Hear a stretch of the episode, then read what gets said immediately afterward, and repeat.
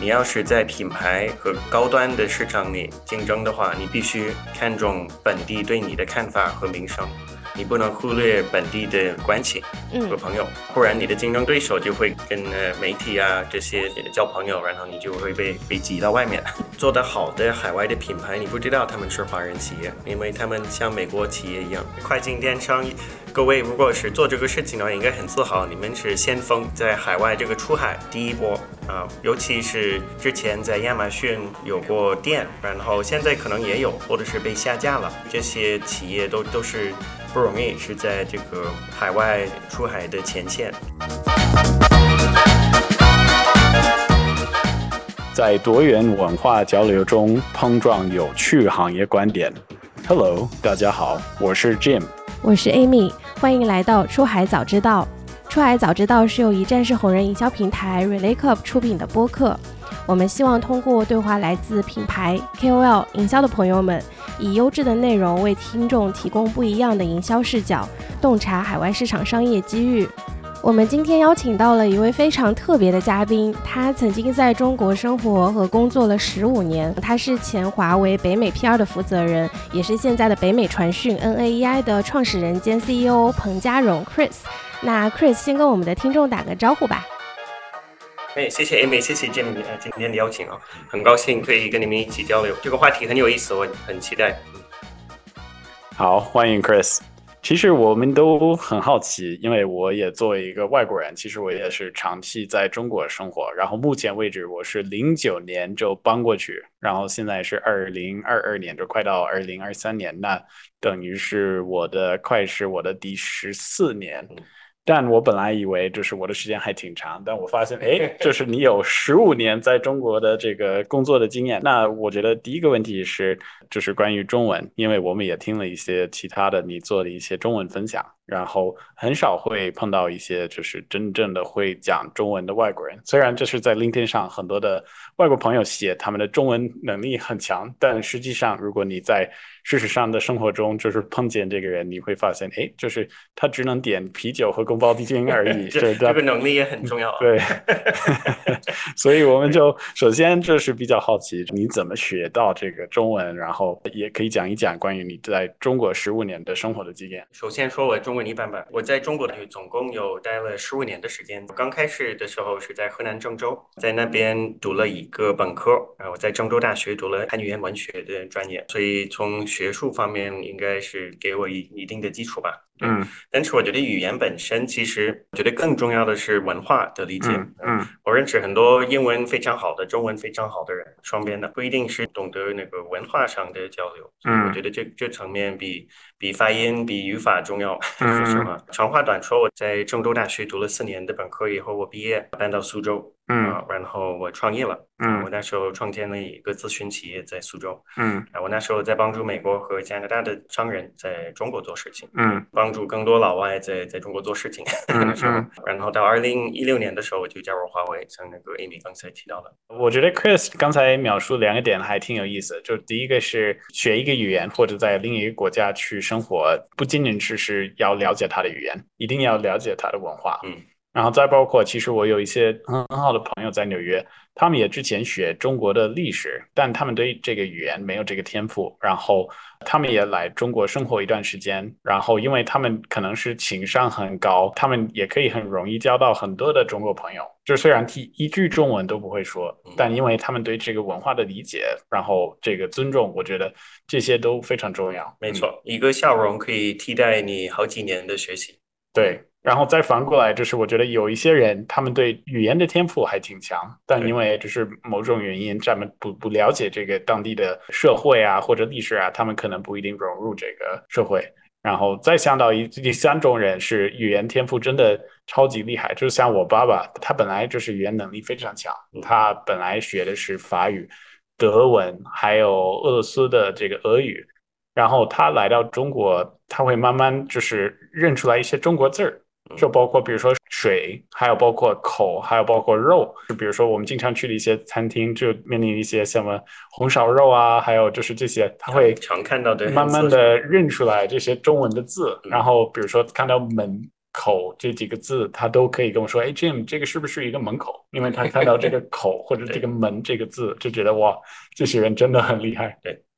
那我比较好奇，就是你学中文之前是学其他的语言吗？对，这个其实也也是有一点关系。呃，我去中国之前不说中文，当时叫 Lonely Planet Guide，就是一个小小词典、旅游词典吧。嗯。再再去去中国，我是加拿大人，所以我我们现在所在的地方是纽约嘛，所以在这边我经常也说我是在这里也是老外。我在多伦多的时候读了英文文学的专业。嗯，在 York University。啊，其实我我最强的方面应该是文科，我很喜欢读书。小的时候看英文，看看呃，然后写英文。嗯，啊，我去中国之前，我还想做英文的文学的教授。啊，就教英文。这个到中国以后，我就换了一个语言，学了汉语言文学。对，因为就是我们是一个 podcast 的形式，有的在小宇宙和比如说 Spotify 听我们的博客的朋友们不一定知道，就是其实今天我们在一个。很厉害的地方的世界贸易中心，四四号是吧？四号四号大楼对，是对，对纽约的那个啊金融中心，对。呃，这边我们现在在在看着我，我正对面有那个自由女神，然后呃那个水对边有那个新泽西，太棒了吧？风景还可以，对，是真的是一个非常厉害的地方。很可惜，就是我们今天没有一个三百六十度的一个镜头，因为室外的画面很好看。感觉这是我们第一次在美国录制一个 podcast，这个机会还挺有特色。对，在听这个音频的朋友，只有一个办法，来纽约来这里坐一坐哈。对，然后再想起来，就是这个房间外面，顺便有一个中国朋友走过去看两个老外讲中文跟彼此，他们肯定会 惊呆了，就觉得哎，这是怎么回事？纽约什么人都有，嗯，没错。刚才讲了一点关于你过往在中国的经验，就包括在苏州啊，然后再包括就是你做一开始的自身公司，没错，对吧？什么时候是搬搬回这个北美？是一九年初。呃，被华为派到温哥华，呃，去支持那个孟晚舟的事情，嗯所以就就回到北美。但当然来来回回，我比如说圣诞节我会回家去去看家人。嗯嗯，我我其实从郑州大学毕业的时候，我也回到加拿大有大概半年左右吧。嗯我本科毕业的时候，听的博客的人很多也是早期的初创企业的创始人，然后也有一些是在这个科技企业上班的。那你本来是在华为，然后后来你决定自己去成立自己的公司，那这个还是一个很大的转型。嗯，很多人就可能一开始没有这个。能力或者这个想法，就是从一个大厂到自己的公司，因为我们都理解，其实我自己也是一个就是小型的公司的一个企业家，一个创始人，不会觉得很危险吗？或者就是自己去成立公司，就是本身就是一个很勇敢的事情。所以你你怎么会决定做？其实创业是一个很傻的事情，也是无知者无畏。对做这种事情的时候，有有点像我去郑州一样，当时我我是听我的内心的一个声音说，这个这个方向是有意。但是，如果我用我理性的方面，所以这个是好的好的主意吗？当然不是。呃，刚开始回答你的问题，我在我原来在华为的时候辞职的那一刻，确实是很不容易做出的决定，因为。华为高薪，然后有很多可以做的事情，没错。然后辞职以后啊，我不只是没有工资，我还要付付别人的工资。对，是。所以这个是一个，我觉得为什么要做呢？我觉得首先是要是想过好一个，就想到我们老的时候回顾我们的生活，嗯，啊，没有那么多遗憾的话，我觉得是一个我我自己必须做的事情。嗯，对，这个是一个。嗯，但同时生活其实很奇妙在这方面，你要是开始果断。去去做你想做的事情，刚刚开始肯定非常难，会掉很多头发。我原来像你一样有很多头发，现在没有。啊，我头顶上确实慢慢开始没有。对对，但是你坚定不移去去做的时候，我没有信仰，没有宗教信仰，但是我还是觉得天会照顾你。如果你你走这个方向，那如果你可以往回，就是跟一开始就是那时候的自己的 Chris。讲句话，你会跟他说一点什么？我觉得应该早一点开始做任何比较难的决定的时候，有各种的地缘政治的原因。那我我们做海外宣传，或者是我们做创业，是不是有是不是合适的时候，其实有一万个理由说嗯。现在不太不太适合，是太敏感，经济不好，天气不好 等等，重在开始。也就是嗯。啊，我我会告诉我自己，其实你可以，你足够了，你你现在的能力可以开始。对，所以我觉得这个话，其实我们很多听众们也可以就是往心里去想。如果你一直在犹豫，就是去成立自己的公司、去创业，你应该早一点开始，嗯对吧？并且你肯定要要有很多次的摔倒和失败。我自己没有特别多其他的特长和优势，我我不是最聪明的，也我的背景一般，但是我我非常强的一点，我可以自豪的说是我不放弃。一个客户谢绝我们，或者是我们不拿到我们想要的项目等等，这些发生了一百、二百、三百次，我也会继续，因为我认定了这个方向。嗯，这个是如果各位听众朋友如果要创业的话，我觉得这个特质比你的背景和钱和 IQ 和情商都都重要。其实让我想起来的，其中我之前看过的一本书叫《The Slight Edge》，嗯有点类似另一本书叫《Atomic Habits》，就是如果你要完成某种任务，一定要就是每天付出，而且不放弃。因为好多人就比如说你要看一个一千页一千页的一本书，好多人就觉得这个这个任务太大、太难、太重。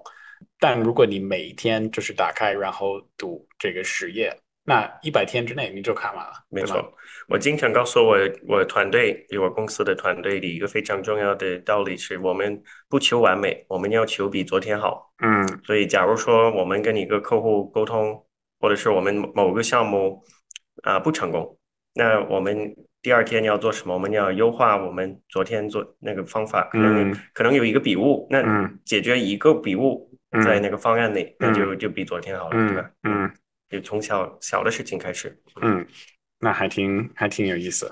接下来我们可能要聊一下，就是更多关于目前的你的企业，然后再包括关于这个公关方面的一些问题。所以这一部分我交给我们另一个主持人 Amy。Amy 目前是 call in 从可以说是海外，但我说的海外是在中国。目前我们两个人在美国。接下来我们其实想要聊一下，就是你现在创业的公司叫 North American Ecosystem Institute，就是北美传讯。我们刚刚已经感受到，就是 Chris 有有介绍说，那个我我们的公司文化是这种永不放弃，对吧？那可以用一句话简单给我们介绍一下，就是北美传讯是做什么的吗？嗯，对，就一句话，我我创业的时候，我们经常会听到那个 elevator speech，对吧？就假如说你上电梯，然后突然在你面前有一个马云，有一个任正非，有一个 Bill Gates，你会怎么介绍自己，对吧？所以这个呃，各位都都应该准备一下。呃，那我呃，北美传讯是帮助中国企业做好海外品牌公关，在北美多交朋友。非常简洁，但是也很准确。那呃你们一般服务的客户大概是什么样的类型呢？就是你们会比较偏向大型的公司，还是你们是怎么去定位的？我们是专门帮助华人企业在海外，所以这个是一个很重要的定位。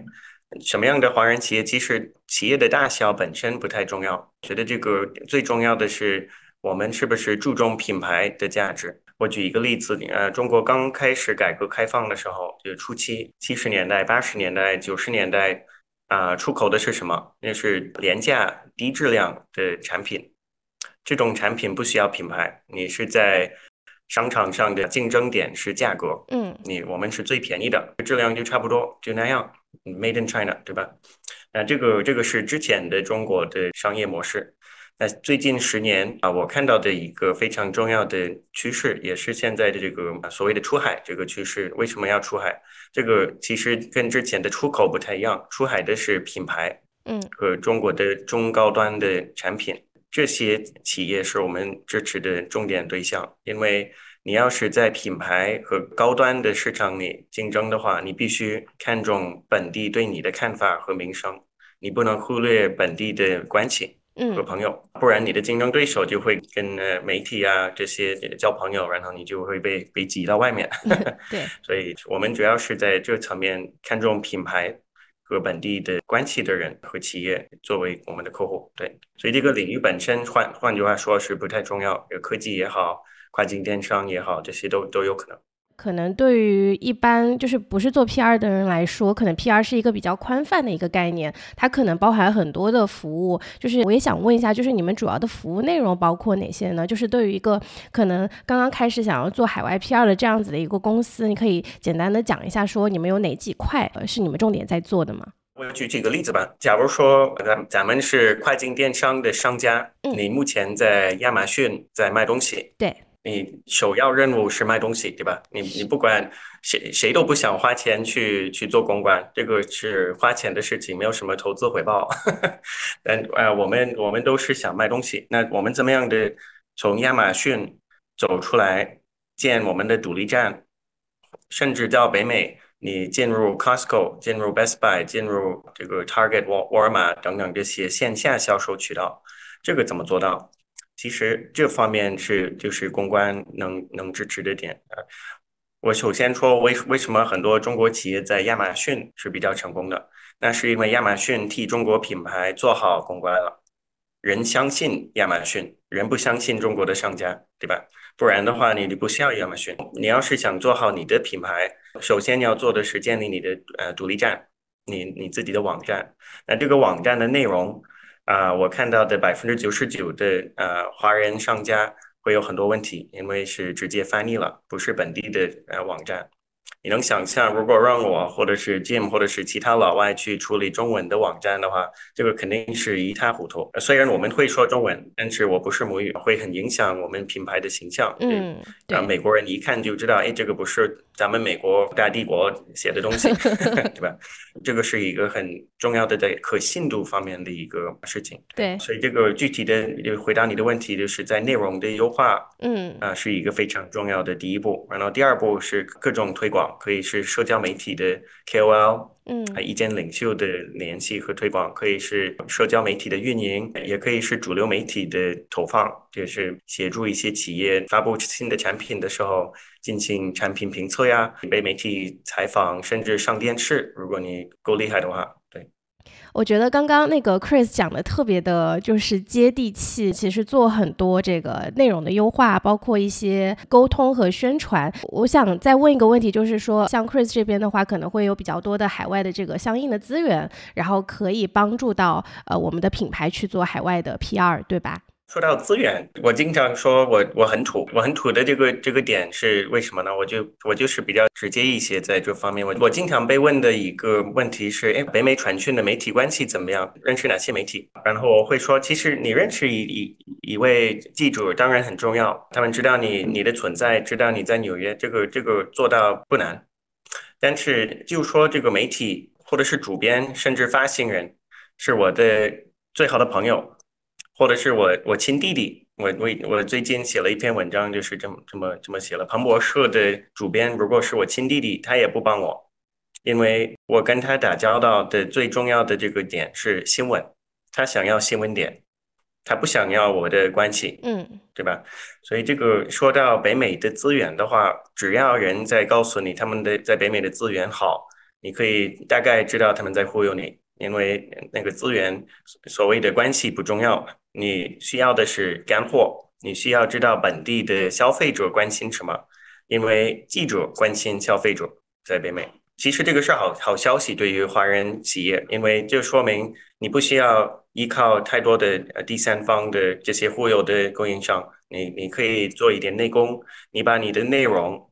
啊，做好，然后你再去找 KOL，你去找这些真正有影响力的人去推广就可以了。你不需要莫名其妙的关系啊，然后就很很神秘化的东西。我们做的就是这样。你你做好内功之后，我们找到啊目标的媒体、目标的 KOL，或者是这个，就像刚才提到 Relay Club 做的这个这个事情的话，我觉得是很有价值。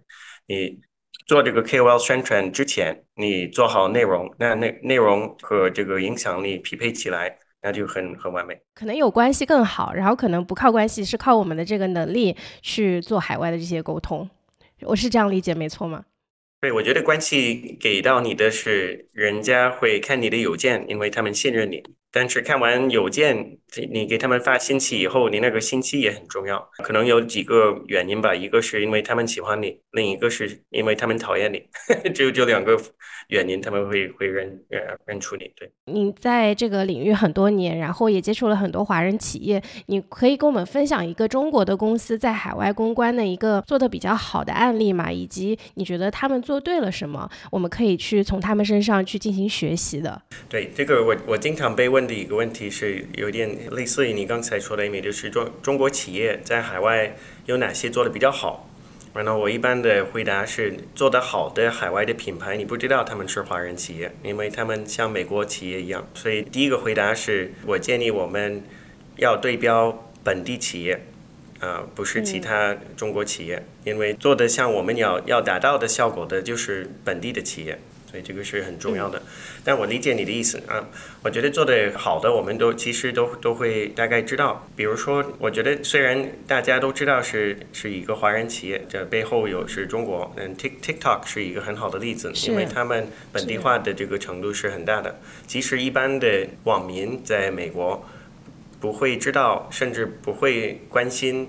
TikTok 是来自哪个国家？而且 TikTok 已经是在威胁到 Facebook 的存在，还有这个 Instagram 这些这些呃平台已经开始着急，也开始模仿 TikTok。那这个 TikTok 怎么可以做到这一这一点？我觉得是因为他们摸透了本地的用户的这个用户习惯，他们没有直接复制了中国的做法，虽然有一些方面是借助了中国的优势。但是在海外，他们抓住到了用户最喜欢哪一种体验，所以这个是一个很重要的点。TikTok 是一个例子，对。啊，还有一个有意思的品牌，没有 TikTok 那么大，但是是一个餐饮品牌，叫西少爷。西少爷是卖肉夹馍。嗯啊，那大部分的华人不会想到老外想吃肉夹馍，对吧？嗯，对，基本上没有人听说过肉夹馍。嗯嗯，但是他们就在多伦多，就加拿大的多伦多已经开过三家肉夹馍店，而且他们的目标消费者是西人。嗯，所以这个就是他们经常说是中国式的汉堡，是用用英文这么描述。啊，这样。对，所以所以这个品牌为什么做得好呢？你要是到他们的店里，你会看到一个非常简单易懂的菜单，就是一二三四六。你你想点餐的时候，你看照片，然后说一，或者是二，像麦当劳一样，你不需要懂太多中国文化，你不需要看一个很复杂的菜菜单，他们本地化了他们的内容，对。然后最后一点是，他们跟本地的社区也有互动，他们联系了本地的慈善机构，他们联系了本地的社群等等，然后邀请他们到他们的店。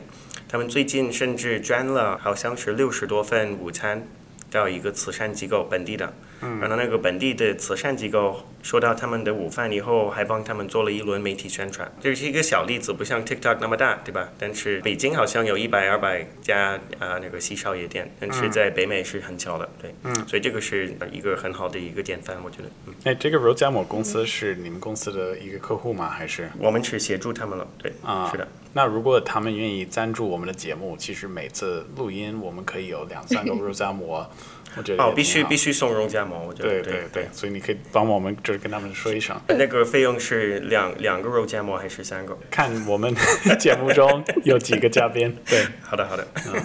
我来总结一下，就是其实像 TikTok 的话，他们从一开始就把自己定位是一个这个全球化的公司，所以这个就是对自己的这个。标准和要求会比较高，所以他们会相对来说就是在海外的这个定位做的比较好。还有一个这个西少爷的话，我感觉他们会是人是在本地，然后更加了解本地人的一些习惯和消费习惯吧。然后所以他们因为了解了消费者，所以可以更好的去做一些对外的宣传和沟通，是可以这样理解吗？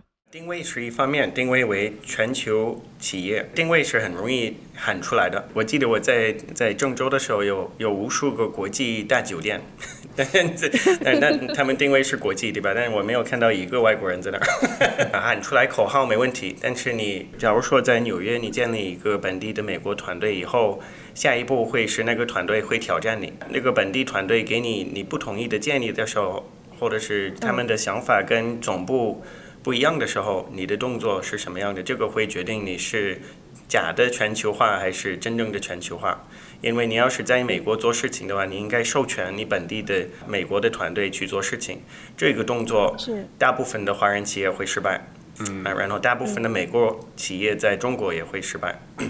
所以这这层面就是授权和信任本地团队是难关。关于这个点，大家也可以听我们跟 Somos 一个在深圳的另一家做品牌定位顾问的公司的一个节目，因为他们也说了同样的话，要么是美国公司在中国，或者中国公司在海外，他们会找一些外国朋友做就是工作和角色，但他们不会授权任何的就是权利给这个人。那个创始人叫 John，好像 John 对，我认识他。听众们也可以未来就是去听一下，因为我觉得 Chris 说的这个点还是还是蛮有道理。Chris，我们看到你最近在中文社交媒体也非常活跃，看到你有那个开微信公众号，还有在做一些小红书的内容。那最近有一篇文章，其实是写这个中国电商大战北美黑五，其中有聊到这个 Temu 还有 Shein，这个标题叫 Temu 和 Shein 谁更内卷？要不跟我们分享一下你的观察，或者是你觉得有什么有意思的事情吗？我官宣一下，我在那个小红书、抖音都有号啊，叫叫品牌出海彭彭彭，有彭德怀的彭。我的文章的一个观点之一是，首先出海的企业非常多，现在这个竞争是很激烈，同时经济不好，所以中国企业到美国来竞争，要跟非常饥饿的。美国企业互相拼拼杀，对吧？最后的结论，其实我看到黑五的数据，美国的这个消费还提升了百分之三，今年。所以这个就销售量，所以这个是好好征兆吧。如果从另一面就负面的角度去看的话，可能是人看到那个通货膨胀在在涨，那赶紧花钱，对 不对，也许是这个解读吧。啊，回到刚才这个就 Timo 就举一个例子，他们推出这个平台，我最大的担忧。是大家都知道，在国内可能那个假货也的这个现象也很明显，对吧？价格战也是一个普遍的现象。如果是中国企业呃出海，只要是价格战争，我一律都不看好，因为你一旦不是最便宜的，你就会被淘汰。但是你要是有品牌，大家都知道苹果手机。他们的毛利都是世界最高的嘛，卖一个华为手机，他们的毛利好像百分之五，但是卖一个苹果手机应该是三四十，对吧？嗯、那苹果手机和华为的那么不一样吗？在功能上没有那么不一样。我我用 Google 手手机，by the way，所以我我我两边都没有利益冲突。但你你买苹果手机的时候，你买的是一种生活方式，不只是那个功能。所以这个品牌，如果 Timo 或者其其他中国平台和企业要真正的长期发展的话，我建议要要建立一种生活方式。呃，人为什么要用你的平台？那就是因为这个品牌的风格跟我个人的风格是有有一定的互补性。所以，Chris，你有在那个 Team 上面买东西吗？啊，我不买，我尝试过，就为了写那个文章，我我我用过，我觉得那个用起来没有没有什么挑战。对，还是那句话，我觉得在产品的介绍方面，我觉得还是要非常认真的本地化。我看到你之前还有写一篇文章，就是呃推荐海外的这些科技媒体，因为我们其实很多听众他们可能就是在做出海的这个赛道，然后他们可能是做一些消费电子啊，或者是一些科技的产品，那他们可能也会想要去跟一些海外的这个科技媒体去接触。嗯、呃，你今天可以帮我们推荐三个这样子比较好的一些科技媒体，并且跟我们讲讲为什么他们值得我们去关注吗？说到科技媒体，如果各位感兴趣认识媒体的话，应该去 CES，在 Las Vegas。CES 会吸引北美所有的科技记者，然后你你就去喝咖啡，你就会碰到，在路上走一走都会碰到。类似于这种展览非常好的呃去处，如果要啊交朋友在本地。具体的科技媒体的话，我建议各位做的事情都会稍微不一样。所以这些建议可能不适合每一个人。我再回答我经常被问的一个问题是：哎，我们怎么样的上头部媒体，或者是哪些头部媒体会对我们感兴趣？然后我我回答这个问题的最常见的回答是：其实我们的目标不应该是上头部媒体，我们的目标应该是上适合我们的媒体。我们的目标的客户在看哪些媒体？比如说最近有一有一位客户问我：哎。Chris，我们怎么样的可以上 CNN？然后我告诉他们，你上 CNN 以后，你会非常不开心，因为上 CNN 代表你你出事了。对，因为那个头部媒体关心的不只是给你推广告，对吧？他们会给你挖负面、挖标题，所以这个适合我们的媒体会是最好的。那科技的一般，比如说 TechCrunch、The Verge，还有一些，比如说那个 CNBC 有专注科技领域的细分的媒体或记者也是不错的。对，但我们专注，比如说。美国头部的电视节目，你只要看那些节目，你就知道，只要你上那些那些节目都是丑闻或者是大事件，绝对不会上来说，哎，我们这个杯子很好啊，谁生产的？嗯 对，不会这么说。Chris 刚描述的这个洞察，关于头部的媒体，很相似我们在自己公司 Relay Club 遇到的一个事情，是很多的我们遇到的中国公司去找 KOL。一定要找到这种上百万粉丝的这种非常有名的 KOL，而且不一定就是覆盖他们想要达到的目标的这个人群，呃，所以我觉得这个现象还是挺普遍的。那关于这个的话，Amy，我不知道能不能顺便介绍一下 Relay Club。好呀，没有问题。Relay Club 其实是一个一站式的红人营销平台。我们主要做的事情是帮亚洲的品牌去接触国际社交媒体的红人。就比如说，我们很多的客户都在 YouTube、Instagram 还有 TikTok 上面去推广自己的产品。这样做的好处的话，其实是有这样子一些呃网红的背书，以及说他们可以跟他们的粉丝去推荐我们的产品。所以，如果大家是想要去做出海，然后对海外网红营销感兴趣的话，可以联系我们的小助手 clubb。我们这边可以去申请一些免费的试用，提供给到我们的听众朋友们。对，那现在我们要聊的更多关于跨境电商，因为现在我们很多听众其实来自于这些跨境电商的公司。那首先，我们也想问你，你是不是跟一些这样的跨境电商的客户合作？对，跨境电商的商家是我们的主要的客户群体之一。原因是，其实跨境电商。各位，如果是做这个事情的话，应该很自豪，你们是先锋，在海外这个出海第一波啊，尤其是之前在亚马逊可能有有过店，然后现在可能也有，或者是被下架了，这些企业都都是不容易，是在这个海外出海的前线，所以我们是专门帮帮助这个群体。嗯，那你觉得他们这些公司经常遇到的问题或者核心的问题是什么？简单来说的话，我认为最大的问题是注重品牌知名度的提升，然后忽略品牌的可信度的提升。嗯，那什么意思呢？大部分的跨境电商第一反应是：哎，我们怎么样的把把品牌推广出去？我们赶紧跟 KOL 合作，我们赶紧上媒体，我们赶紧做推广，花钱做广告卖东西，对吧？那你要是没有做好品牌的内功和质量，的提升本地化的情况下去推广的话，你推广你引流人到你的网站到你的品牌以后，一路都会对你品牌有负面的印象，因为你网站的内容不好，或者是你产品介绍不行，所以这个品牌的这个内内功和背书是很重要的。这方面我看到的最大的问题就是这样，你对不要在没有做好内功就内容的本地化的情况下去推广。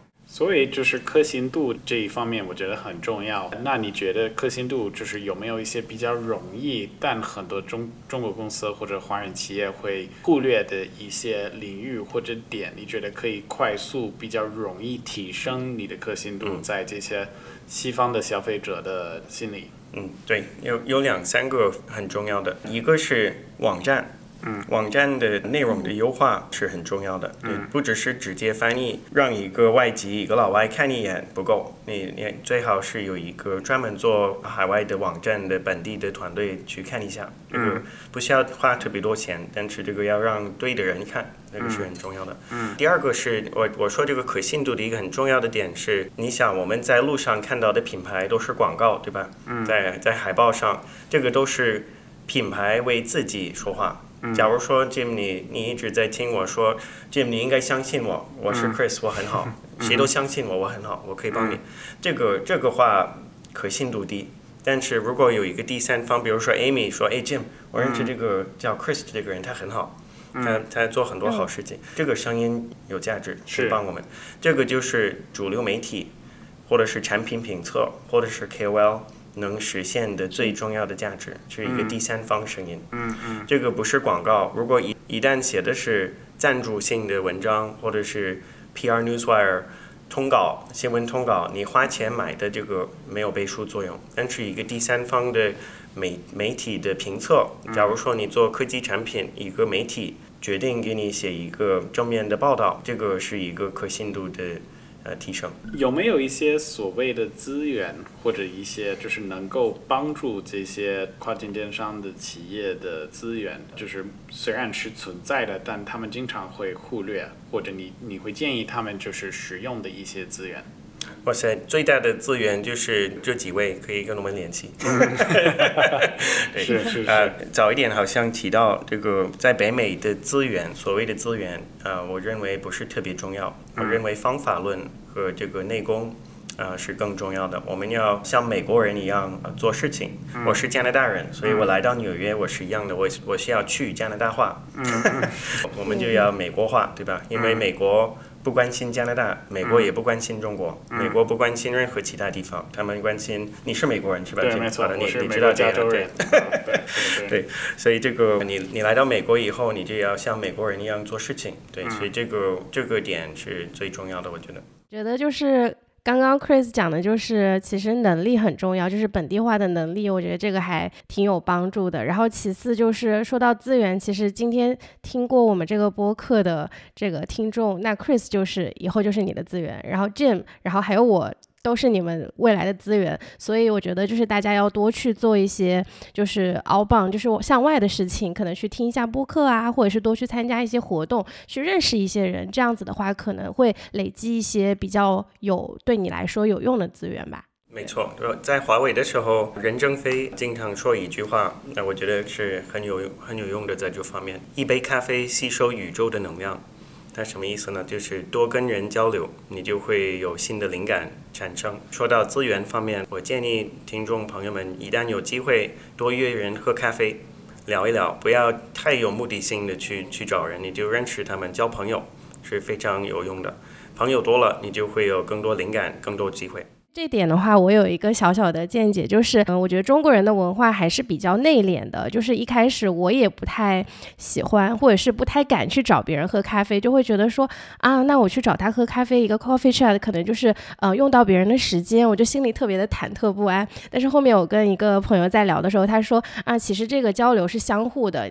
他是你的资源，你其实也是他的资源，所以当你就是这样去思考这件事情的时候，你可以更更大胆的走出去，去跟更多人的交流，然后像刚刚 Chris 讲的，跟自己的未来的这些潜在的资源一起去约一些咖啡，然后聊一聊更多的想法。对，不好意思，节目我们要说美国人一下啊，嗯呃，没关系。加拿大人比美国也更谦虚一点，我感觉，也更内敛一点，所以我非常理解。呃当然没有中国那么含蓄，我觉得。但是我来到纽约以后，我也有一点水土不服，人非常直接，他们不喜欢你，他们会直接告诉你。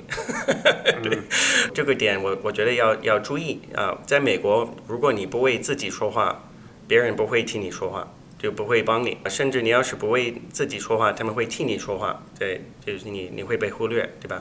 所以这个在品牌是是是这样的，在个人的生活里也是这样的啊。我觉得吉米已经像中国人一样的，一般的美国人会一直在告诉你他们多么厉害。我最近在做这么牛的事情，哒哒哒哒，对吧？你可以理解为是自大，也可以理解为是不一样的文化。像我说的，我们入乡随俗的话，你到美国的时候，你要学会。主动去去约人和跟人聊天。我再补充一点，我觉得 Amy 你刚才提到的这个，觉得在浪费对方的时间，或者是在这种心态，我非常理解。我建议各位如果有这种想法的话，你呃邀请人喝咖啡，对方有权利谢绝或者是拒绝你，对吧？你给他们那个权利，你不要为他们做好这个决定。你问他们，说不定他们会答应，对吧？那我最后关于这个跨境电商想提出的一个问题是这样：很多包括就是在 Relay Club 我们遇到的企业，他们最关心的是销售。我去国外，我去出海，那我一定要去想办法就把我的产品给卖出去。那我相信就是 Chris，你也会遇到很多这样的公司。那就是当然，他们最终的一个目标是销售产品，但你一般就是会给他们什么样的建议，就是当然目标是那样，但刚才提出了一些点，关于可信度啊，关于知名度啊，那你会就是遇到那么多公司，有没有一些共同的建议你会给到他们？销售是短期、中期和长期的目标，任何时候都希望要要有销售。但是有这个短期的这个目标的同时，我建议要有长期的思维。如果我们要长期生存在北美，不能有短期思维。然后我看到的一些手段，为了促销，为了卖东西，有一些企业愿意牺牲他们的名声。这个假货当然是一个极端的一个例子啊，有很多不同的可能要夸大我们的产品的功能等等这些有可能，或者是退货的能力什么这些这些事情。我建议我们。可以百分之九十看重销售，然后百分之十看重品牌和长期的名声在在海外。这个名声的提升很难量化，但是你一旦有名声的话，人会开始介绍你的产品。有一些免费的推广，比如说一个媒体报道能带来多少销售，很难说。嗯。但是你看不到的是一个买你的产品的人先上了 Google 搜你的产品的名字，看到一个媒体报道，觉得诶这个公司靠谱。然后又上了亚马逊去购买你的产品了，嗯所以这个潜移默化的影响力是非常重要。三四年以后，你还想在做你的这个海外的业务的话，一定要不止专注短期的销售，这个中期、长期的销售也也一定要要考虑。想问一下 Chris，你会觉得对于中国出海的品牌来讲，CES 这个展是一个必须参加的展吗？为什么？首先，我觉得 CES 是一个例子，当然是最大的之一在北美，所以这个是很重要的。说是不是必须参加？我觉得必须参加的是本地的活动。CES 是一一个非常大的例子，但是如果你在北美北美做事情的话，我会强烈建议你要在每一年至少参加两三四个啊类似的这种展览。说到 CES 的话，如果是跨境电商或者是科技企业的话，我觉得 CES 是一个不可错过的一个活动。我并且我说我说参加不只是布布置一个展位，你有展位的话当然是挺好的，但是这个啊要提前。一年之前已经要要准备好，马上要参加 CES 的人已经要要错过这个机会。参加可以是你就到现场多认识一些朋友，你去去认识友商，去认识其他华人的其他企业也好，甚至你去参加一些峰峰会和讨论会，认识媒体。认识本地的朋友，多递递交一些名片。可能也已经听出来了，我非常大的一个信念是交朋友，从来不不去跟任何人聊太直接的生意。我我我真的觉得自己的价值，你讲讲出来，你清楚了以后，需要你的支持的人会找你。所以我建议你到 CES 的时候，第一个目标是多交朋友。我举一个例子，我们北美传讯带的客户。到到现场，我们会带着啊 KOL 一起，然后在现场我们会拍拍一些视频给我们的客户。他们没有展位，不需要花那个钱，省了很多钱，就可以在 CS 这个就凑凑那个热闹，然后做好这个品牌推广。如果你在本地有朋友的话，其实你不需要花那么多钱去布置一个展位，然后促促销。对，所以我我觉得值得去。好的好的，那你觉得就是二零二三年，也就是接下来一月份的这个 CES 有什么？特别值得我们可以去期待的点吗？我最期待的是恢复正常。疫情以来，就美国已经差不多完全恢复正常嘛，所以这个这一次会会是第一次，就就最近几年可以看到大部分的媒体，然后大部分的美国企业，华人企业也非常多。我我最近看到很多媒体报道说什么包包机 要出国什么的，所以我我是很期待看到有多少人在那儿。对，可以做的事情，其实如果要做宣传的话，还是来得及。当然来不及做什么展位、什么大的活动，那如果要趁这个 CS 的时间做一个推广，还是来得及。好的，好的，我们呃，这听过这期播客的听众肯定都知道，Chris 是一个非常喜欢交朋友的人。那所以，如果我们的播客的听众如果也要去 CES 的话，那可以去跟 Chris，然后 Jim 和我到时候也会去那个 Las Vegas 参加这个展览。所以，就是如果大家到现场碰到我们的话，可以跟我们一起 say hi，可以打个招呼，然后互相认识一下，约个 coffee chat。对。在说再见之前呢，我们有一个小小的问答的环节，那 Jim 来帮我们介绍一下好吗？其实每一次我们有新的嘉宾过来，我们会特意准备一些问题，然后都比较好玩儿。因为前面所有的刚才问的问题，其实在一个大纲里面，这个大纲是我们会跟嘉宾达成一致。不过这些所谓的文答的 quiz 的问题，从来没见过，所以我们可以看看他的对这整体的出海领域的了解。要考验我的公关能力吗？是是是，没错。我们准备了今天有三个这样的问题，那么这些问题都是选择性的问题，然后我们应该每一个会有几个选项。那么第一个问题我们会让 Amy 来提出，然后第二个我来提出。第一个问题是关于公关的，以下哪两位名人被誉为公关之父？就是 The Founding Fathers of Public Relations。第一个选项是 Edward Bernays、Ivy Lee，第二个选项是 Jonan Berger and David Meerman Scott。第三个选项是 Roy Peter Clark and Harold Burson。我可以告诉各位，这个一个学习点，在公关领域，尤其是危机公关的时候，一个大忌是你不知道的情况下尝试去回答问题。所以这个我会说，我完全不知道这个回答是什么。但你、呃你选一个是有我选一个，就那第三个吧，我就蒙一下第三个。正确的答案是第一个 Edward Bernays and Ivy Lee，对他们两个是这个现代公关的奠基人。对，在最早的教材中，PR 被称为有三个选项，第一个是 influence science，影响力科学；第二个是 applied social science，应用社会科学；第三个是 reputation management，声誉管理。有意思。我我猜是 applied，对不对？那个 B，我猜是 B。叮叮叮，这是正确的答案。对，奖所以奖项是什么？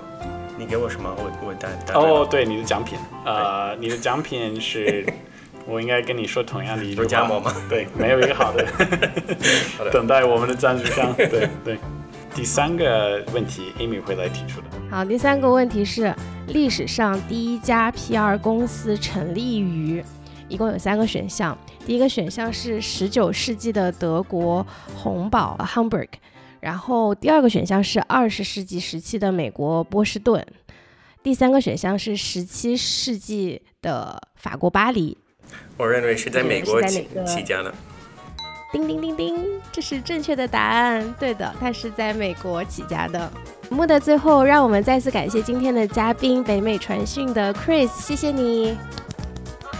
谢谢你们啊，我今天聊得很开心，期待期待可以在深圳再录一波。嗯，对我们今天的嘉宾 Chris 感兴趣，或者对我们 Relay Club 感兴趣的，可以添加小助手 Clubby 的微信，他的微信号是 Relay R E L A Y 下划线 Club C L U B，进入微信群和我们互动。那期待和大家下期再会啦，谢谢，拜拜。